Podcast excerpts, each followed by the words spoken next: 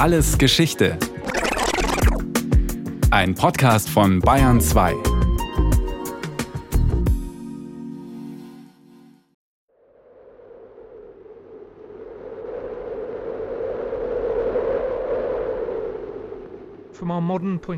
Aus unserer heutigen Sicht ist es tatsächlich schwer zu verstehen, uh, warum jemand diese Mühsal auf sich genommen hat.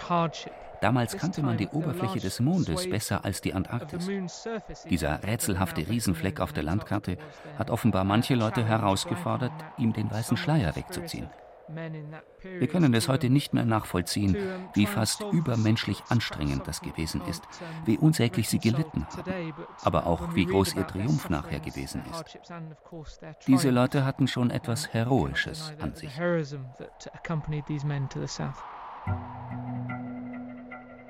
Der britische Historiker und Antarktisforscher Hugh Lewis Jones über seine Lieblingshelden, die Eroberer des weißen Kontinents zu Beginn des 20. Jahrhunderts. In Erinnerung geblieben sind vor allem die wild entschlossenen Abenteurer Roald Amundsen und Robert Scott mit ihrem mörderischen Wettrennen zum Südpol. Ernest Shackleton hingegen war lange im Eis des Vergessens verschwunden. Doch seit einigen Jahren wird auch er wieder auf den Heldenschild gehoben. Mehr sogar als Amundsen und Scott.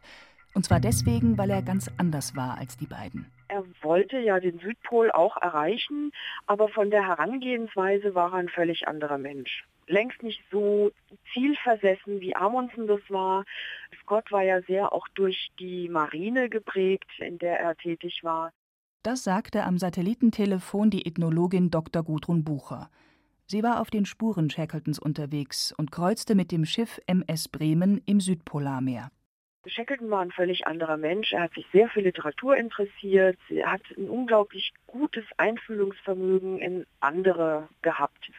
Und das hat ihn eben zu einem exzellenten Führer gemacht. Der wurde von seinen Männern immer nur The Boss genannt. Und die haben ihn ziemlich verehrt. Ein exzellenter Teamchef, würde man heute sagen. Genau in dieser Eigenschaft haben ihn jetzt Manager, Trainer und Unternehmensberater entdeckt. Mythos Shackleton. Manager müssen Mut machen.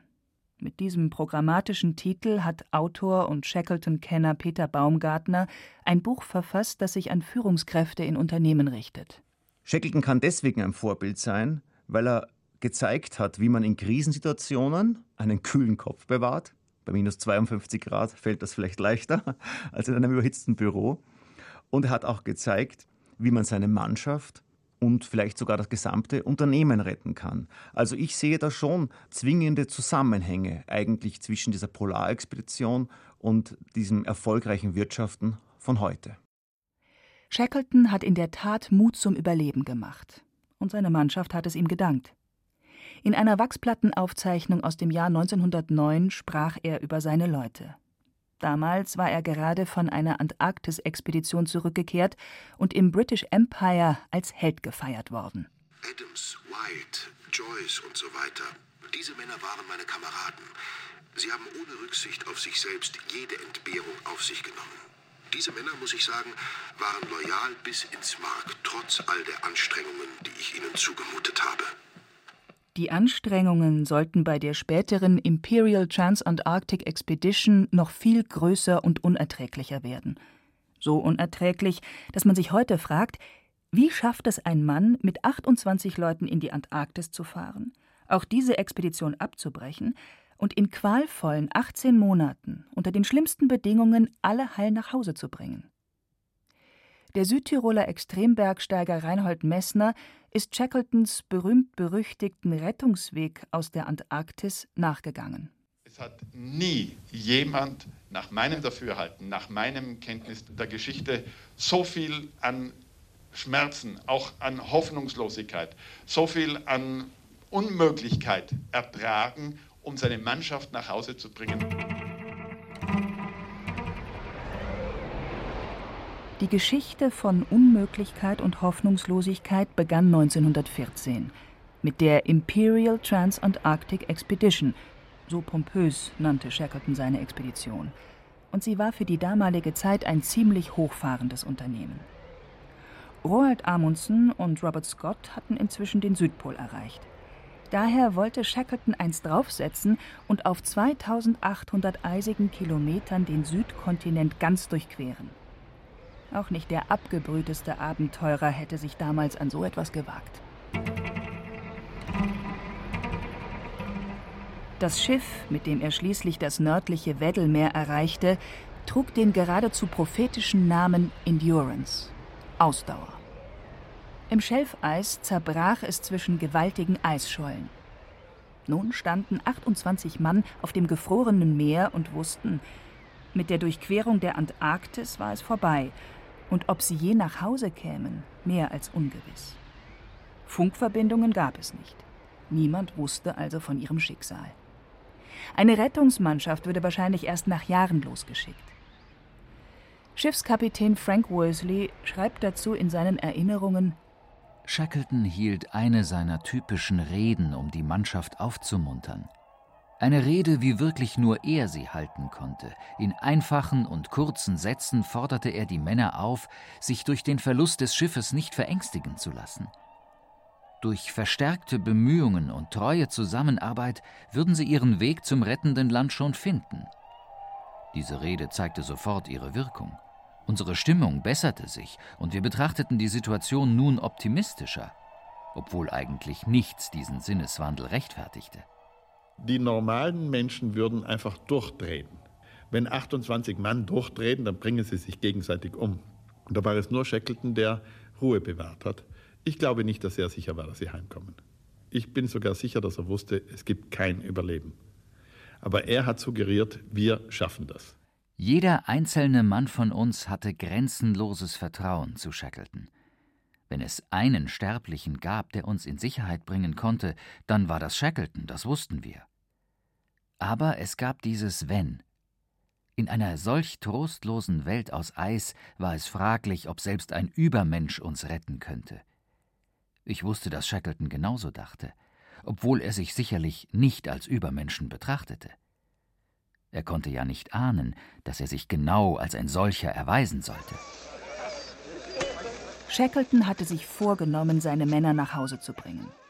Etwas anderes konnte er auch nicht tun, um mit ihnen zu überleben.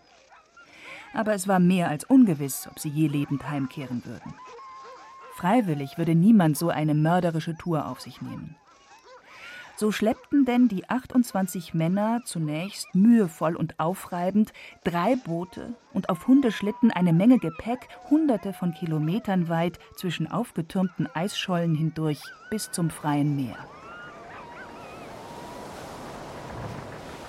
Von da segelten sie zur nächsten Insel, der unbewohnten Elephant Island. Hier sollten, so der Plan, die meisten erst mal warten eine kleine Mannschaft mit einem der Boote versuchen, weiter zur nächsten Walfangstation auf der Insel Südgeorgien durchzukommen. Für die Männer bedeutete das aber, sich dem schlimmsten, weil aufgewühltesten Meer des Planeten über 1300 Kilometer hinweg entgegenzuwerfen. Die anderen, die ausharrten, konnten sich aber nie sicher sein, ob der Rettungstrupp je in Südgeorgien anlangen oder nicht doch im aufgewühlten Meer untergehen würde. Ein haarsträubenderes Unternehmen ist kaum denkbar. Aber Shackleton hatte keine Wahl. Er musste es wagen. Gudrun Bucher hat auf ihrer Antarktisfahrt die trostlose Insel Elephant Island aufgesucht. Hier warteten vor rund 100 Jahren 22 Männer auf die Erlösung. Unter Leitung von Shackletons Stellvertreter Frank Wild. Ich glaube, dass Frank Wild eine große Rolle spielt, der ja ein enger Vertrauter von Shackleton gewesen ist. Und der hat die Mannschaft jeden Morgen beweckt mit dem Ruf, dass sie alles zusammenpacken sollen. Vielleicht käme heute der Boss. Und wenn man sich überlegt, die sind ja Mitte April auf Elephant Island angekommen und bis zur Rettung hat es bis Ende August gedauert. Und das sind ja die Wintermonate und ich glaube, dass so manch einer dann durchaus verzagte Momente hatte und dass es schwierig war, die Hoffnung aufrechtzuerhalten, weil es war ja entgegen jeder Vernunft. Sie hatten halt gehofft, dass er sozusagen das Unmögliche möglich macht.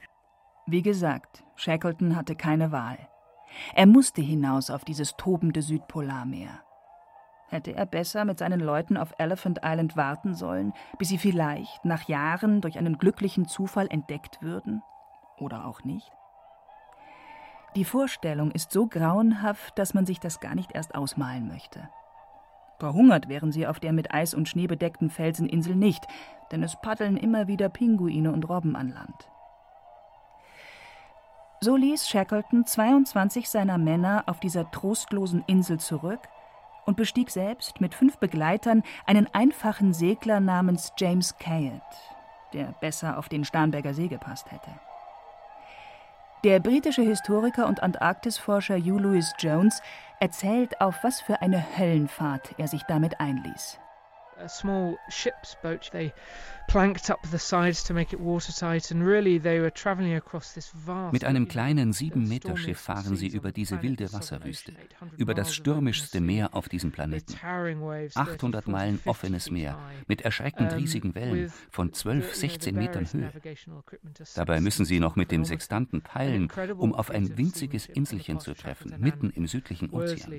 Unglaublich ist das. Endurance-Kapitän Frank Worth Worsley navigiert. Und das ist, muss man sagen, eine außergewöhnliche Seemannsleistung. Wer diesen Ozean kennt, hat allen Respekt vor Shackleton und seinen Mut, sich in dieses Wasserchaos zu werfen und trotzdem anzukommen, ja überhaupt zu überleben. terrible circumstance he found himself in, and um, he was able to survive it.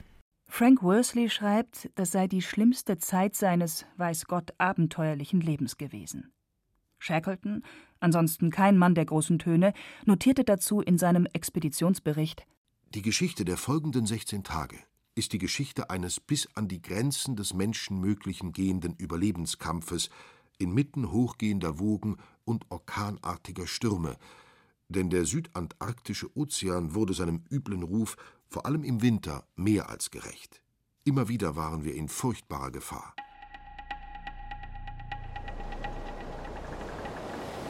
Während dieser 16 Tage hatten die Männer praktisch keine Ruhe.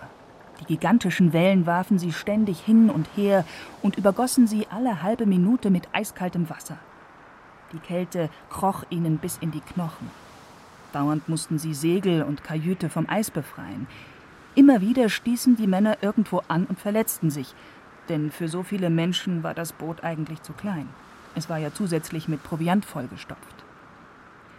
Am Ende warteten noch eine 35-Meter-Welle auf sie, die ihren Kahn mühelos hätte zermalmen können, und kurz vor der Insel Südgeorgien ein Orkan, der sie beinahe rettungslos auf die Cliffs vor der Küste geworfen hätte. Unglaubliches Glück hatten sie also, diesen Höllentrip zu überleben. Dass es ausgekochte Seeleute waren, die sich in den eisig tobenden Fluten zu halten versuchten, hat der James Caird-Mannschaft sicherlich geholfen – aber ob es zum Überleben genug war? Glück hatten die Männer in jedem Fall mit ihrem Boss, der sich auch unter den unsäglichen Umständen um sie kümmerte und ihnen immer wieder Mut machte. Nur weil Shackleton so fürsorglich auf unsere Ernährung achtete, weil er Tag und Nacht für heiße Getränke sorgte und weil er sich sowieso in jeder Hinsicht um das Wohl der Mannschaft kümmerte, ist niemand auf der Reise umgekommen. Zumindest zwei aus der Gruppe waren dem Tod sehr nahe. Tatsächlich kann man sagen, dass Shackleton stets einen Finger am Puls der Männer hielt. Der Mann, der stets einen Finger am Puls der Männer hielt. Shackleton-Kenner Peter Baumgartner. Seine Essensrationen waren gleich groß oder gleich klein wie die aller Mannschaftsmitglieder. Er gab seine guten Stiefel und seine guten Handschuhe, die gab er an Leute weiter, die sie nötiger als er selbst brauchten, und Arbeiten führte er immer genauso aus. Shackleton teilte mit seinen Männern buchstäblich den letzten Bissen. Sie hätten alles für ihren Boss gegeben. Ich denke, dass die sechs Leute in der James Curd, die waren sehr, sehr zusammengeschweißt. Es war der eigene Überlebenswillen aller Männer im Boot und ihre unendlich große Verantwortung für die 22 zurückgelassenen Kameraden. Schließlich spie das Meer die schiffbrüchige Mannschaft auf der Insel Südgeorgien auf einen schmalen schwarzen Sandstrand. Waren damit die Qualen endlich zu Ende? Sie wurden durch einen Orkan an die falsche Seite der Insel gespült. Das Schiff war kaputt gegangen, zwei waren verletzt. Und dann blieb nichts anderes übrig, als über diese Berge zu gehen. Weil sonst wären sie nie hingekommen. Außen herum ging nicht, das Steilküste und außen herum, das war auch zu weit. Das heißt, drei von den sechs Leuten blieben am Strand. Die übrigen drei brachen zur anderen Seite der Insel auf, wo die Walfangstation Stromness lag. Reinhold Messner ist ihnen fast 100 Jahre später nachgestiegen. Sie gingen los, gingen auf einen Pass hinauf und glaubten, drüben ist flaches Gelände, nix. Dann gingen sie runter, wieder rauf, wieder runter, fünf Bergketten hintereinander. Und diese 50 Kilometer Laufstrecke in dieser Schwierigkeit, in dieser kurzen Zeit, mit dieser Ausrüstung, das ist im Großen und Ganzen nicht möglich.